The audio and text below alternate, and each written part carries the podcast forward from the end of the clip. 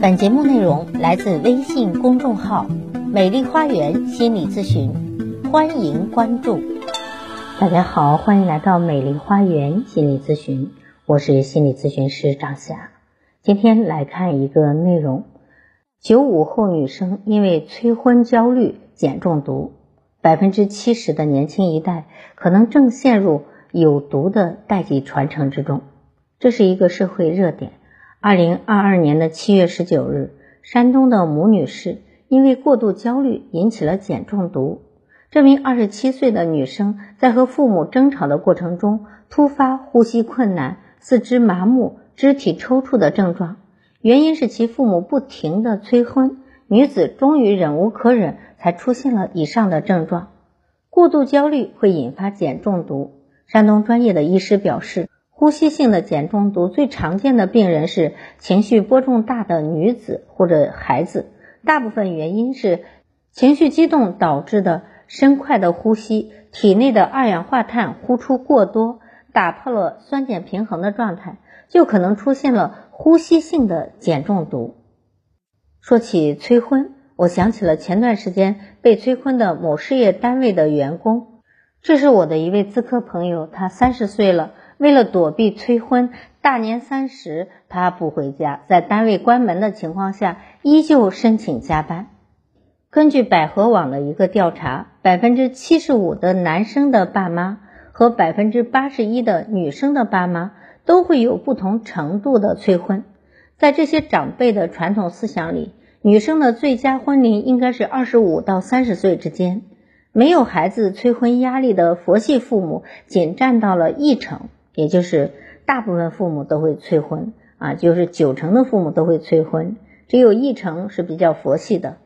因为在老一辈的传统思想里，只要他们是大龄的单身男女，就算是你已经有房有车，独立又坚强，在别人的眼里，你也只是一个失败者。尤其是对于女性。父母的催婚更是激发了女性内心深层的焦虑。女性的价值不是来自于自身，而是通过大众舆论赋予。在颜值和年龄面前，再优秀的女性也不过沦为相亲市场的泡影。父母催婚的原因不外乎结合了大众的传统落后的观点：第一，女人在什么样的年纪就应该做什么样的事，二十多岁就应该结婚生子，生完孩子再去工作。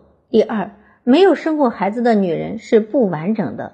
第三，女人超过三十就已算高龄孕妇了，生育有风险，不吃香。第四，再不趁着年轻优势赶紧找，就没有人要了，好男人就被别人挑走了，到时候就是别人所挑剩下的了。第五，年纪越大，可供挑选的范围就越小，等到年龄大了，你就不值钱了。你自己一直又找不到，没人给你介绍的都是离过婚的或者家境一般的。女性的价值仿佛等于生育价值，这才是当下催婚现状的真相。就是在你能够生育的年龄之内，赶紧结婚，赶紧完成生育的目标。父母婚姻教育观其实是代际传承的。如今被催婚的九零后或者零零后的父母，多数是在落后的六七十年代出生的。那个时候的社会往往由规模较小的农村社群组成，人们的受教育水平普遍偏低，婚姻也是通过父母之命、媒妁之言完成的。家庭的劳动分工也非常简单，男主外，女主内，再不适合的两个人吵一辈子就过去了。人们追求生理安全层次的需求，还没有能力达到爱、归属感和自我实现的需要。所以在上一辈的父母眼里，他们的婚姻依恋观、教育观就是如此。尽管意识到这些观念的落后，父母还是会把他们的想法投射在我们身上。这个就叫做代际传承。父母会将一些特征继续传递给子女，这部分特征包含了气质特征、行为举止、态度观念、依恋模式、教育方法、婚姻模式等。换句话说。无论是好的坏的，父母都会有意无意的传递给孩子。在婚姻观上，父母也把自己的焦虑和婚姻观投射到了孩子身上，想让孩子无意的重复自己不幸的婚姻模式。当然，父母不是故意的哈，他是觉得到了这个年龄就应该如此。于是呢，父母就就近原则，日复一日、年复一年的唠叨，让原本有自己理念的年轻人开始焦虑起来，摇摆不定。要不我就将就将就算了，万一我真的没有人要怎么办？那些打着为你好旗号的父母，一遍一遍地向孩子投射自己内心的焦虑。于是催婚就变成了年轻人选择在婚姻中将就的最大原因。再就是一些催婚的父母，其实他们从来没有尊重过孩子的自由意志，在孩子们看来，他们考虑的并不是孩子真正的幸福问题，而是自己的面子问题或者其他。因为父母他没有这种能力去对抗周围人的舆论，自己家的孩子到了适婚年龄没有结婚。怕被别人唠叨，自己承受不了这样的一个社会压力，就把唠叨和压力投向了自己的子女。如果孩子真的早早结婚，婚姻不幸福，亲子教育也将就，彼此夫妻关系不和，又把过多的精力投射到下一代身上，那孩子就相当于接受了父母不好的代际传承，就是父母没有。因为有爱而结婚，婚姻质量也很差，就把自己的希望寄托在孩子身上，那么孩子也会日复一日呀，一代复一代的代际传承，继续延续上一代父母婚姻的悲哀，而极力的反对父母，反对早婚，即要打破代际传承的必要手段，这也是女性真正精神独立、拯救自己、重塑自己人生价值的唯一方法。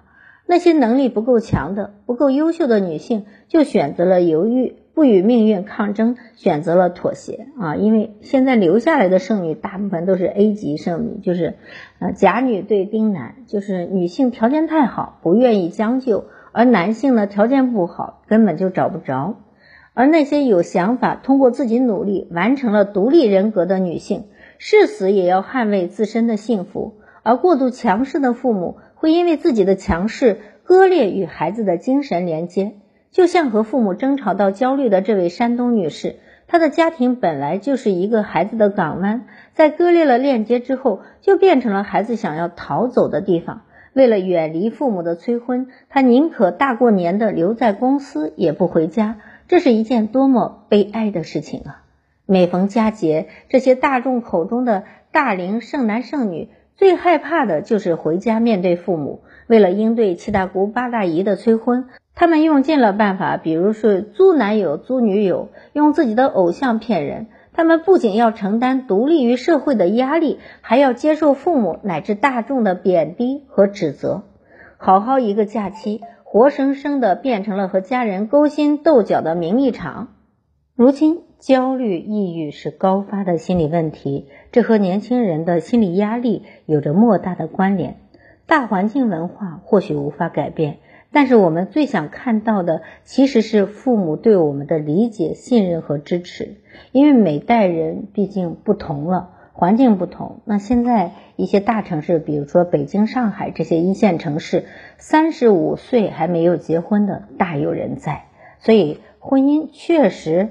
变得啊就晚婚了，而且呢，有很多年轻人可能选择了不结婚或者晚结婚，甚至不生孩子啊。总之，这种传统的观念受到了冲击，因为以前生产力低下，人们不能一个人生存。可是现在呢，女性能顶半边天，甚至可以顶啊一个天，她自己不需要通过结婚依靠男人就可以活下来，而男性也是。可能大家的自我独立的能力都增强了，所以对于婚姻这种早婚早育的这种行为不是很认同。希望所有的父母们都能够理解，因为每个人都有每个人的活法。父母不认同，可能最终也要妥协。为什么？因为每一代人就是有每一代人的活法和不同的人生理念。父母如果不能够完全理解，那至少做到不干预。把孩子人生的自主权交给孩子，当然，如果有父母的爱和支持，就能够有效缓解我们的焦虑。但是，我们也要理解，父母有的时候也是真的为我们好。贵在理解，理解万岁吧。好，如果您觉得我的分享有益，可以给我打赏。如果您有任何的心理情感的困惑，都可以咨询我。所有的听众朋友，首次咨询都可以享受半价优惠。想咨询我或者想成为咨询师的朋友，您都可以添加我的咨询微信，关注我，咨询我，帮您走出困惑，走向幸福。咱们下期节目再会。